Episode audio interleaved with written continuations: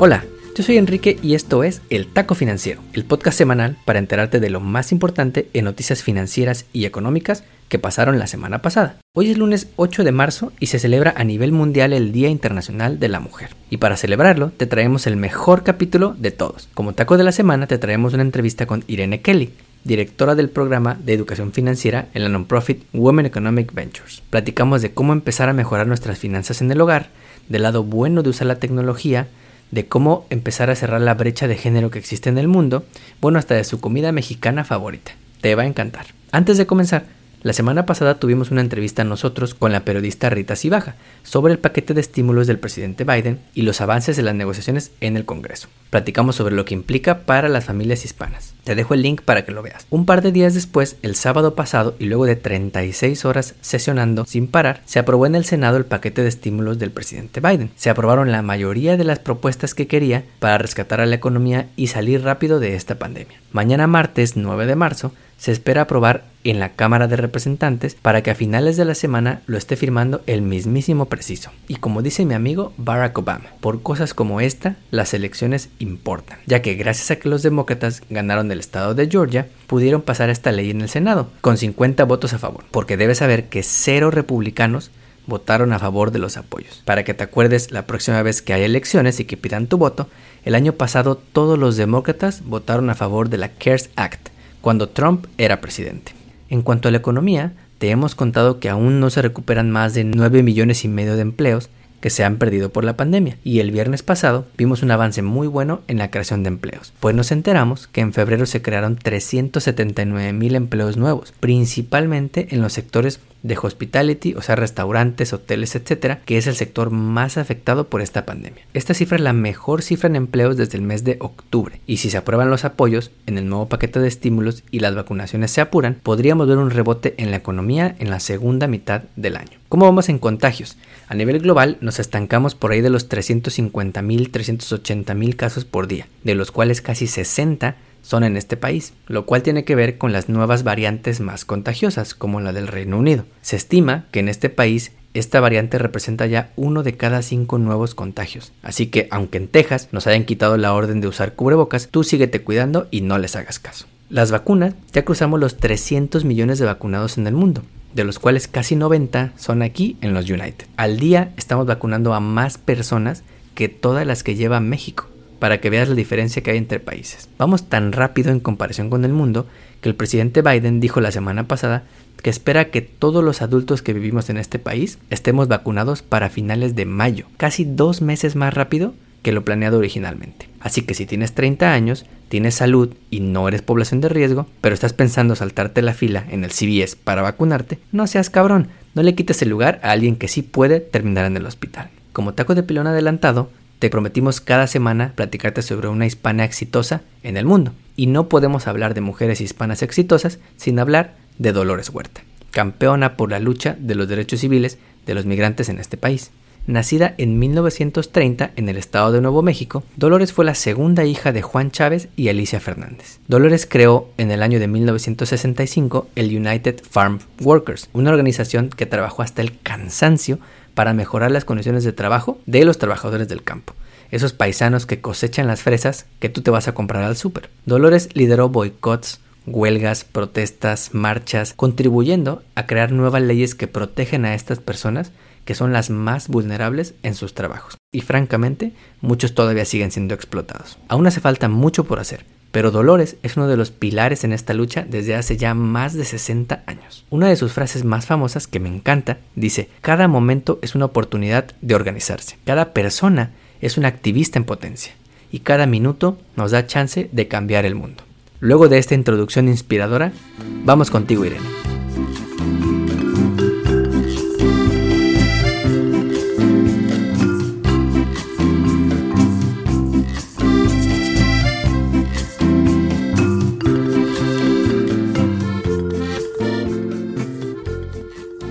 El día de hoy te traemos una entrevista muy buena con una paisana que la está haciendo en grande en Estados Unidos. Graduada del TEC de Monterrey y de la Universidad de Utah, ha dedicado su trabajo al servicio de la comunidad hispana, trabajando muy duro para crear y promover contenidos y educación en inglés y en español para nuestros paisanos. Actualmente está a cargo del programa de educación financiera en la Fundación Women Economic Ventures, una non-profit basada en California desde hace casi 30 años que se dedica a entrenar a emprendedores para que lancen y crezcan sus negocios, logrando crear miles de empleos y millones de dólares en ingresos para la comunidad. Irene, es un gusto tenerte en nuestro podcast. Ay, un placer. Estoy encantada de estar aquí contigo. Muchas gracias, Irene. Cuéntanos un poco sobre cómo llegaste a Estados Unidos desde Sinaloa, la tierra de los aguachiles, pasando por el estado de Utah y actualmente en California. Ay, qué rico, ya se me antojó un aguachile, qué barbaridad. Pues eh, mira, al final del día yo terminé en Estados Unidos porque aquí me vine a estudiar la carrera y yo originalmente pues estaba pensando estudiar economía, de hecho, y pues estaba buscando opciones y se, se dio la oportunidad de aplicar para una beca en los Estados Unidos y me la dieron. Entonces me la dieron en la Universidad de Utah. Para ser súper honesta, yo no sabía nada de Utah cuando me dieron la beca. Entonces yo realmente, pues en ese momento fue cuando dije, bueno, pues parece que me voy a Utah, entonces hay que aprender. Y eso fue como el primer paso, ¿no? De, cómo llegué de México a, Estados Unidos a estudiar la carrera. Yo decidí irme por el camino de las finanzas y el desarrollo de empresas. Mi papá era de, desde que yo era chica, eh, me decían, ¿no? Oye, estamos queremos ahorrar para apoyarlos a cuando vayan a la universidad. Entonces él me decía, había momentos donde era como de, ah, pues, ¿qué quieres? ¿Fiesta o ahorramos para más adelante, eh, para cuando vayas a la universidad? Entonces me involucraban en estos temas financieros, entonces yo desde chica pues como que iba aprendiendo acerca del valor del dinero y de estos costos de oportunidad, ¿no? Si, lo, si no hago esto, quizás puedo guardar el dinero para hacer esta otra cosa. Entonces ya yo tenía esa curiosidad acerca de temas financieros y cuando me vine para acá y estaba decidiendo que quería estudiar, pues en ese momento también nueva cultura, nuevo todo, yo dije, pásenme los números que son universales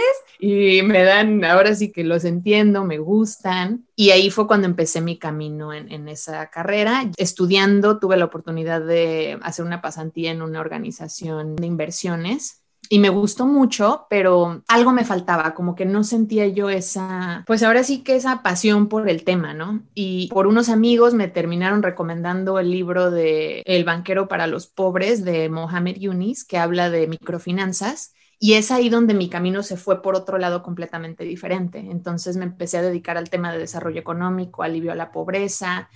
Y ese camino eh, me llevó a trabajar en diferentes organizaciones en Utah que hacían proyectos de inversiones de impacto social y ambiental, no nada más un impacto financiero. Entonces eso más o menos me fue marcando esta pauta de qué área de, de las finanzas me, pues me gustaba, me apasionaba y dentro de este trabajo en desarrollo económico en una organización sin fines de lucro muy linda, se llama Choice Humanitarian, ahí fue cuando otra vez conecté con el tema de educación financiera. Entonces, ya de ahí, viviendo en Utah, pues sí, me encantó Utah, pero yo dije, yo no estoy hecha para estos fríos, no, no me puedo quedar aquí. Entonces ya me, vine para California y ya llegando acá a California, por un poquito de tiempo seguí trabajando con esta organización, la que hacía desarrollo económico, y ya después me cambié a, trabajar como asesora financiera, seguía metida en el rollo de educación financiera y finalmente ese trabajo, pues otra vez la vida te va recordando, ¿no? ¿Qué es lo que te apasiona? ¿Qué, ¿Por dónde te tienes que ir? Y ya con ese trabajo, pues conecté con la organización con la que estoy ahorita, con Women Economic Ventures, y, fue ahí donde dije, ¿sabes qué? Lo que más me apasiona es el tema de educación financiera, sobre todo del empoderamiento financiero, de cómo tomamos el control de nuestro dinero, y, ahí es ahí donde terminé, donde estoy ahorita. Qué, qué gran historia, Irene. Y como dices, el tema de la educación financiera es algo que desde chiquitos a veces lo aprendemos o no lo aprendemos, ¿no? Cuéntanos cuál fue tu experiencia en casa aprendiendo sobre educación financiera y por qué es importante hablar de esto en la comunidad hispana. Sí, pues mira, qué, qué, buena pregunta, porque al final del día, pues yo escuchaba de dinero en la casa, ¿no? Y a veces son esas mismas discusiones que, que te van enseñando, es que no hay, no tengo, no me andes pidiendo.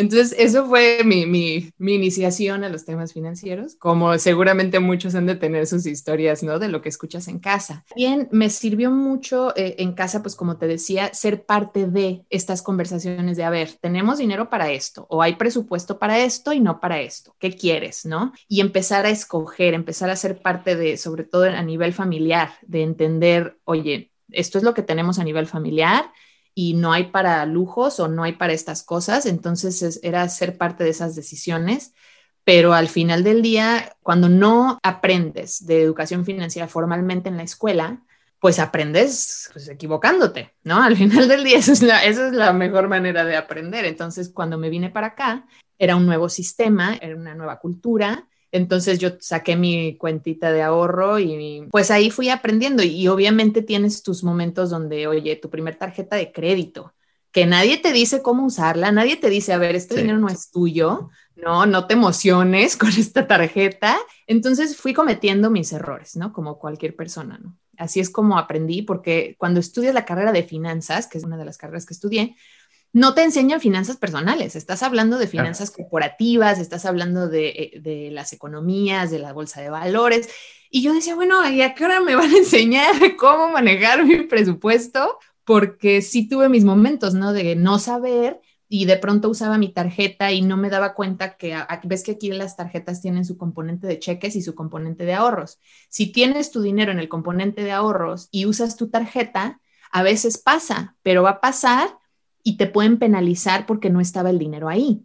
Y me pasó una vez que me fui a comprar un café, estaba yo en finales, no tenía yo el hábito de ver mi cuenta, cada, o sea, regularmente, no me van cobrando una penalización de 35 dólares. Esa fue una de mis lecciones más dolorosas de finanzas y el café más caro que me tomé en mi vida, ¿no? O sea, ese cafecito me terminó saliendo en casi cuarenta y tantos dólares con la mentada penalización. Y es ahí donde empecé a aprender realmente, donde dije, hey, momento, o sea, esto es algo que parece que tengo que revisar más seguido, porque si no me pasan estas cosas.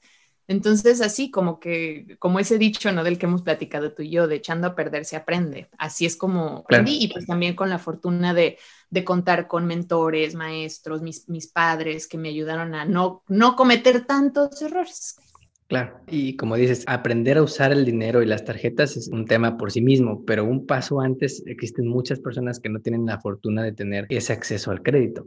De acuerdo con una encuesta del FDIC o del Federal Deposit Insurance Corporation, en Estados Unidos hay cerca de 14 millones de hogares hispanos, de los cuales 5 millones no tienen acceso al crédito de los bancos. Y como no tienen acceso al crédito de los bancos, tienen que acudir a prestamistas que les cobran tasas de intereses altísimas, como payday lenders, casas de empeño o empresas de préstamos, que cobran tasas de interés de hasta casi 500% anual.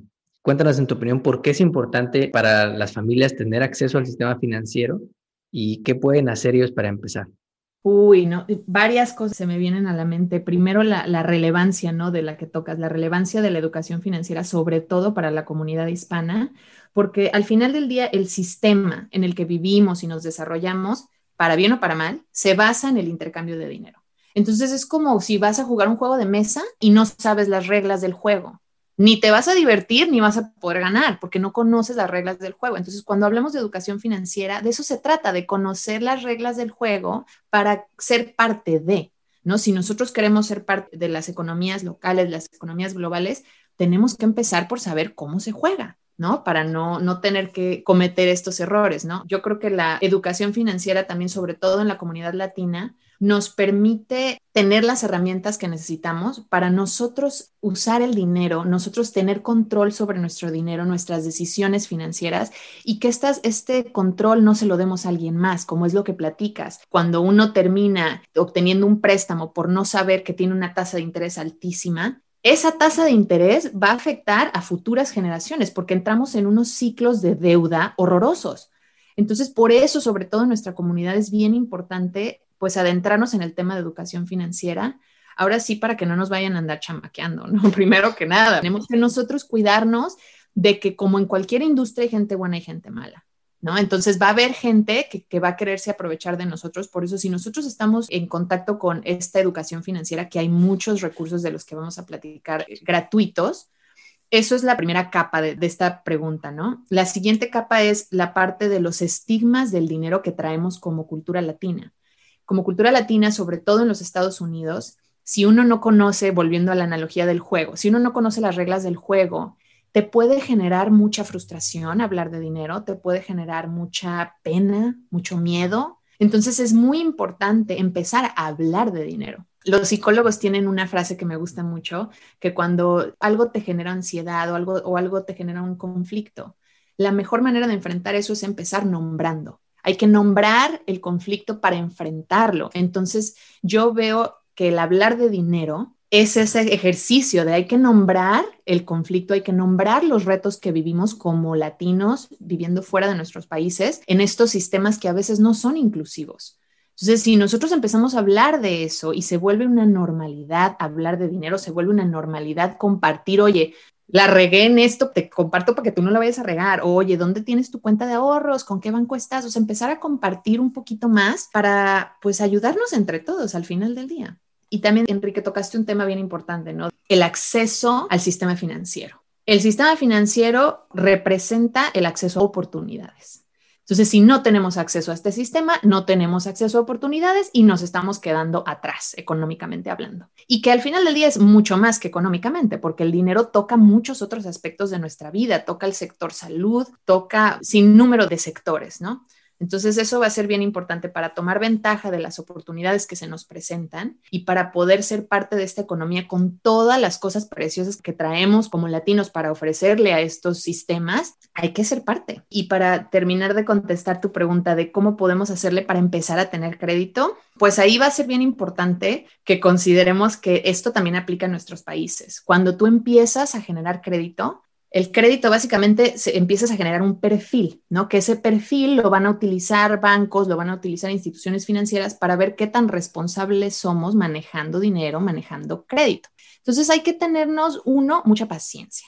Porque cuando vamos empezando en este proceso, una de las mejores maneras de empezar es abriendo tu cuenta de ahorro y generalmente cuando abrimos cuenta de ahorro, esa institución nos va a ofrecer una tarjeta de crédito. Entonces, eso es una manera fácil de empezar porque ya estás en esa institución, te ofrecen tu tarjeta de crédito, pero ojo, esa tarjeta de crédito, por favor, me la usan como de decoración, porque va a tener, como todo cuando vamos empezando, ¿sí o no, Enrique? Tasas de interés altísimas, pero así es como vamos a utilizar esas tarjetas. Obviamente, ojo, bien importante, pagar a tiempo. Si es posible, ni siquiera, o sea, todo el dinero que usan en, crédito cuando, van, cuando vayan empezando, que sea dinero que ustedes tienen. O sea, no, no gastes lo que no es tuyo. Entonces, si usamos esa tarjeta para generar historial crediticio, luego, luego la pagas. Luego, luego pagas el monto que usaste. La totalidad. Exacto, pagar la totalidad. Y eso te va haciendo este perfil de crédito del que platicábamos, donde se va viendo que eres responsable, y pues ser pacientes porque al principio, como decimos, no va a haber alta tasa de interés, entonces básicamente tenemos que ser súper disciplinados y disciplinadas usando estos productos financieros. Y poco a poco este, este historial nos va a ir abriendo oportunidades a otros productos financieros que van a tener mejores tasas. Y si nosotros decimos, bueno, yo ya tengo historial crediticio y no está muy bien, como es el caso de muchas personas que han sido afectadas por la cifra que comentabas, ¿no? De las tasas de interés de hasta 500% anuales, ahí es bien importante ser proactivos, ser proactivas, ¿no? Generen un plan de manejo de deuda para que poco a poco vayan tomando el control de ese historial crediticio y se vaya viendo ese, ese, pues ese manejo responsable dentro de lo que cabe, ¿no? Claro y como dices, aprender las reglas del juego, ¿no? Porque los sistemas de crédito en México y Estados Unidos, por ejemplo, son muy similares.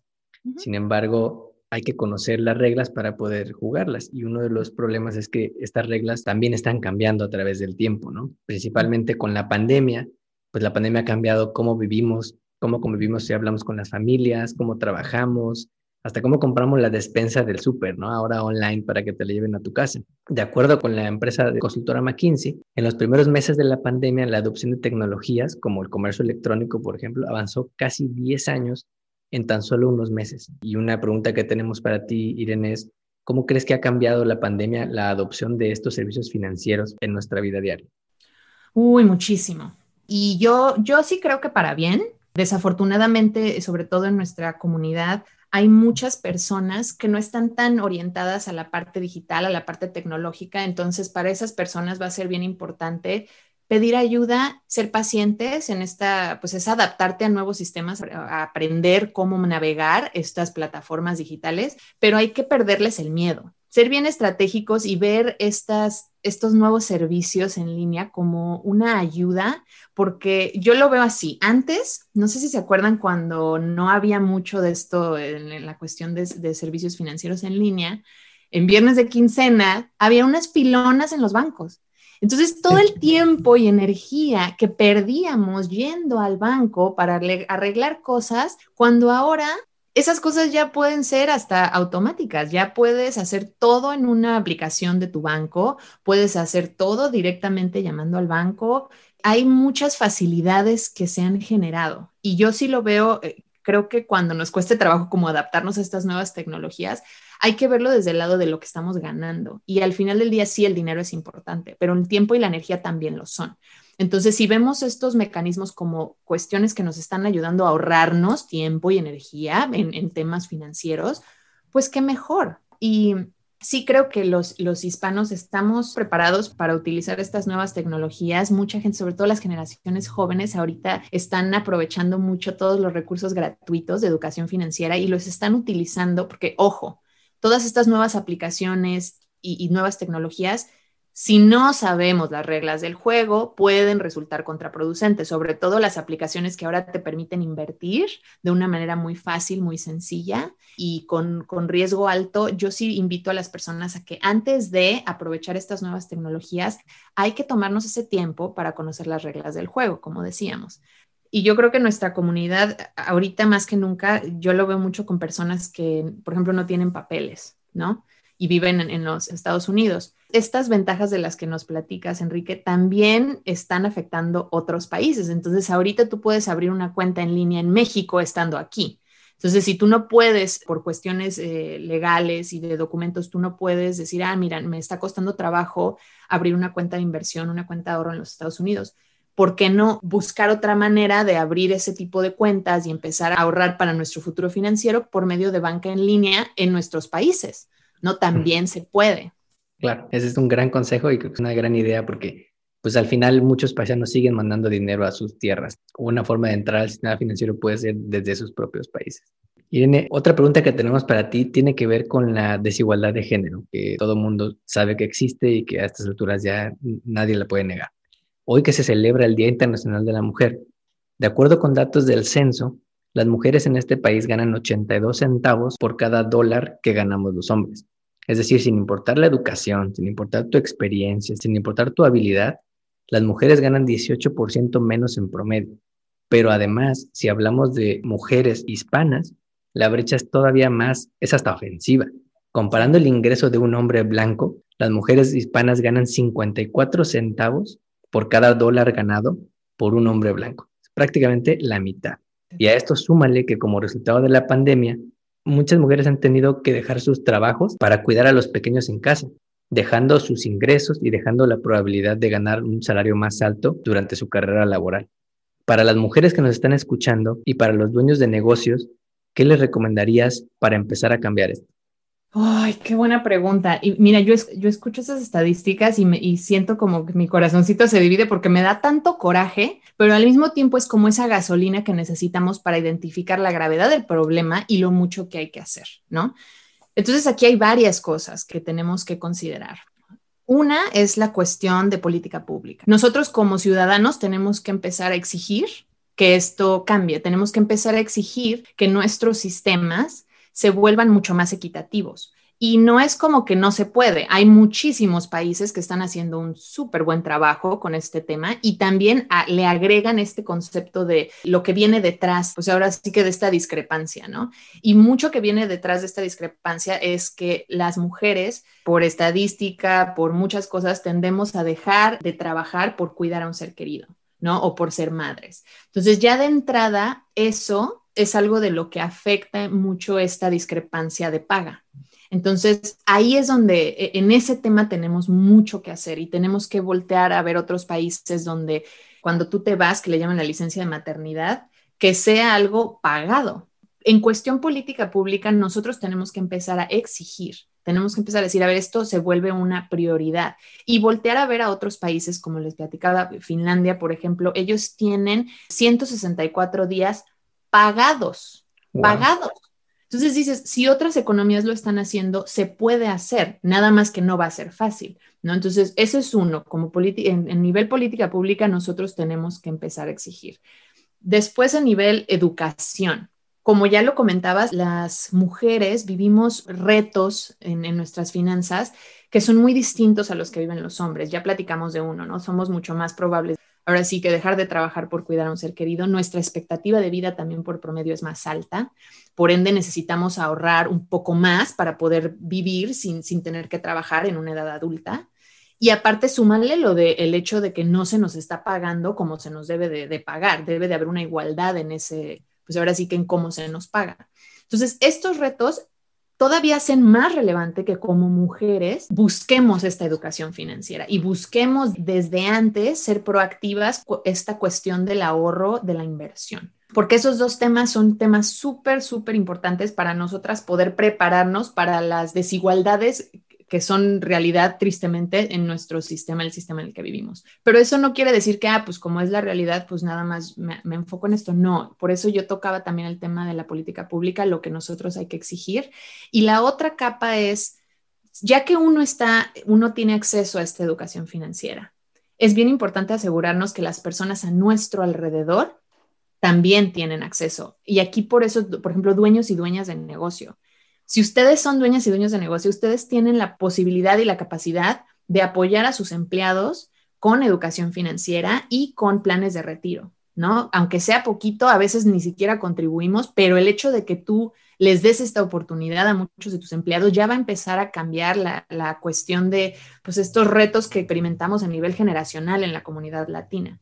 Entonces, eso es otro aspecto, no nada más dejarnos, dejar la educación financiera en, ah, yo ya aprendí excelente, no, hay que pasar esta información a nuestros empleados, a nuestros equipos y bien importante, a nuestros hijos, bien importante a, a las generaciones que vienen, entre más preparados estén para lidiar con estas discrepancias económicas y estos retos económicos, más rápido vamos a poder salir de estos, de estos problemas que, que, oye, no puede ser 2021 y seguimos con esto. 2021. Tenemos no puede ser. Entonces, hay que también compren local, ayuden a negocios, eh, sobre todo negocios donde hay mujeres detrás de los negocios. Hay que apoyar. Y otra vez, hay que empezar a ser muy proactivos y muy proactivas. Si ustedes tienen un negocio, que también el sector privado creo que va a tener pues un liderazgo importante en este tema, porque el sector privado puede decir, no se tiene que esperar a que el país diga, ah, ¿sabes qué? Ya podemos dar licencia de maternidad por seis meses pagada. La industria privada lo puede hacer, no se tiene que esperar a que el gobierno lo, lo dicte. Industria privada puede decir, ¿sabes qué? Yo lo veo como prioridad y quizás sí eso corte ganancias, pero es prioridad. Yo creo que eso va a ser bien importante. Que dejemos de esperar también, sí exigir a, a nivel política pública, pero no hay que esperar porque el sector eh, sin fines de lucro y el sector privado tienen mucho con lo que pueden contribuir en esta conversación y hasta ellos pueden también ser parte de este liderazgo de decir, a ver, nos estamos quedando atrás, hay que hacer cambios. Y, y otra que agregaría también es, los mismos dueños de los negocios tienen en su poder decidir pagar por igual a una mujer que a un hombre. Totalmente, totalmente no tenemos que esperarnos a que lo hagan, como lo acabas de decir, ¿no? Si la industria privada eh, también ejerce ahí un poquito más de liderazgo, eso nos va a acercar. Y, realmente yo creo que esto es trabajo en equipo. Esto es trabajo en equipo. Todos tenemos que jugar un papel aquí. Y si seguimos hablando de esto también, ¿no? Es bien importante hablar de esto, porque a veces es como el elefante enorme en el cuarto del que nadie habla. No hay que tener pena de hablar de esto, no hay que tener pena, sobre todo las mujeres que nos están escuchando, de exigir Decir, a ver, ¿cuánto me vas a pagar y por qué me estás pagando menos?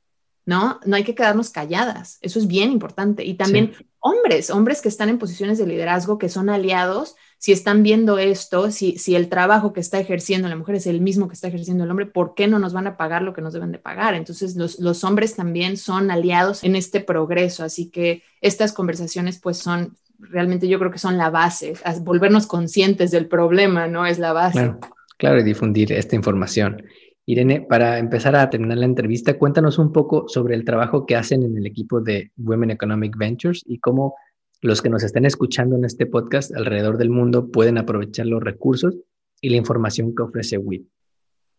Claro que sí, Enrique. Pues eh, Women Economic Ventures es una organización sin fines de lucro. Llevamos 30 años trabajando, buscando pues mejorar la justicia social por medio del empoderamiento económico de las mujeres. Ese, es lo, lo, que hacemos en WIB y lo hacemos por medio de asesorías para dueños y dueñas de negocio.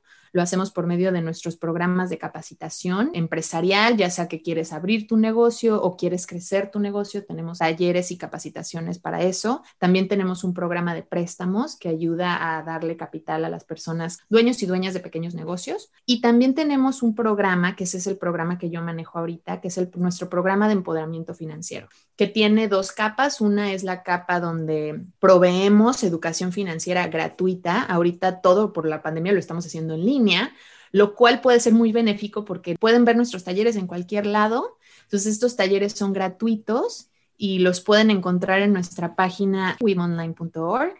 Y ahí pueden encontrar en la, en la, parte de empoderamiento financiero y QuickBooks, ahí van a encontrar nuestro, nuestras grabaciones, todos los talleres que ofrecemos los estamos grabando y nuestro objetivo es cubrir las bases, ¿no? Vámonos, de, vámonos a, a, hablar de las bases del tema financiero. Ahora sí que vamos a entender las reglas del juego y tocamos temas no nada más para dueños y dueñas de negocios, sino que tocamos temas de finanzas personales, porque yo sí creo que si, hay emprendedoras, emprendedores escuchando, empezar por nuestras finanzas personales tiene mucha importancia y también nos da, nos da mucha paz, que esa paz la podemos transmitir a las finanzas de nuestro negocio. Entonces, eso es, es una de las capas del programa de empoderamiento financiero en WIB y la otra capa, pues, es ya el servicio de coaching sobre todo gente que dice, bueno, ya entiendo las bases, pero ahora cómo organizo mis finanzas y cómo las navego, sobre todo hablando ya de negocios. Son muchas cosas que hay que ir este, organizando, hay que ir revisando. Entonces también podemos utilizar la tecnología, programas como QuickBooks, que te ayudan a mantenerte organizada, organizado eso es el, programa de ahora sí que de empoderamiento financiero y eso es lo que hacemos aquí en WIB. Realmente es ofrecer las herramientas que la gente necesita para que ustedes tomen el control de sus finanzas. Perfecto. ¿Cómo te pueden contactar los que están interesados en recibir más información o en tener algún coaching con todos los recursos de WIB? Pues nos pueden encontrar eh, por medio de nuestras redes sociales como WIB en español, WB en español, tanto en Instagram como en Facebook y LinkedIn. Y también les recomiendo que visiten nuestra página de internet en wevonline.org. Ahí van a poder conocer un poquito más acerca de WIV y también van a poder tener acceso a nuestra biblioteca digital que está eh, disponible tanto en inglés como en español. Y ahí tenemos todos los talleres de educación financiera que hemos estado ofreciendo de manera gratuita bajo la pestaña de empoderamiento financiero y QuickBooks. Ahí es donde los van a poder encontrar. Y pues también me pueden encontrar por medio del podcast Cafecito a tu Salud. Este es un podcast disponible en Spotify que empecé con una de mis mejores amigas, Marta Pérez Volde. Ella es nutrióloga y juntas navegamos temas que afectan nuestra salud y calidad de vida, entre ellos el tema de salud financiera. Entonces ahí nos pueden escuchar. También estamos en Instagram como Cafecito a tu Salud.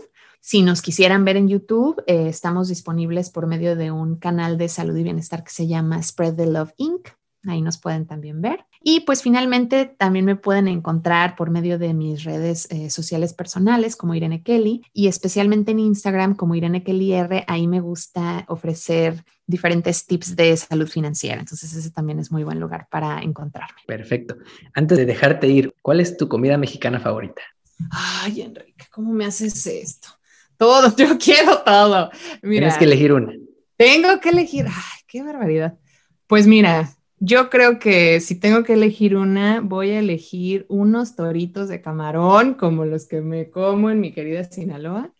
Eh, sí, que son esos chilitos así como en, salsita china, así frititos con camaroncito adentro. Ay, qué cosa. creo que no los he probado, los, voy a tener que probar un día. No, Enrique, prepárate. Una cosa, o tacos de marisco, sí, yo lo que sea, pero esos toritos, sueño con mis toritos, así que sí los tienen que probar si no los han probado. Perfecto. Irene, ha sido un gusto tenerte hoy en nuestro podcast y le deseamos el mejor de los éxitos a Women Economic Ventures y a todos tus proyectos. Muchísimas gracias, Enrique. Qué placer estar aquí con ustedes y pues que les vaya muy bien. Cuídense mucho. Esto fue todo por hoy. Esperamos que te haya gustado esta entrevista con Irene Kelly. No olvides suscribirte a nuestro podcast donde quiero que lo escuches y ponerle 5 estrellas. Nos ayudas de verdad muchísimo. Recuerda que estamos en Facebook, Instagram y Twitter como arroba taco. Nos vemos el próximo lunes.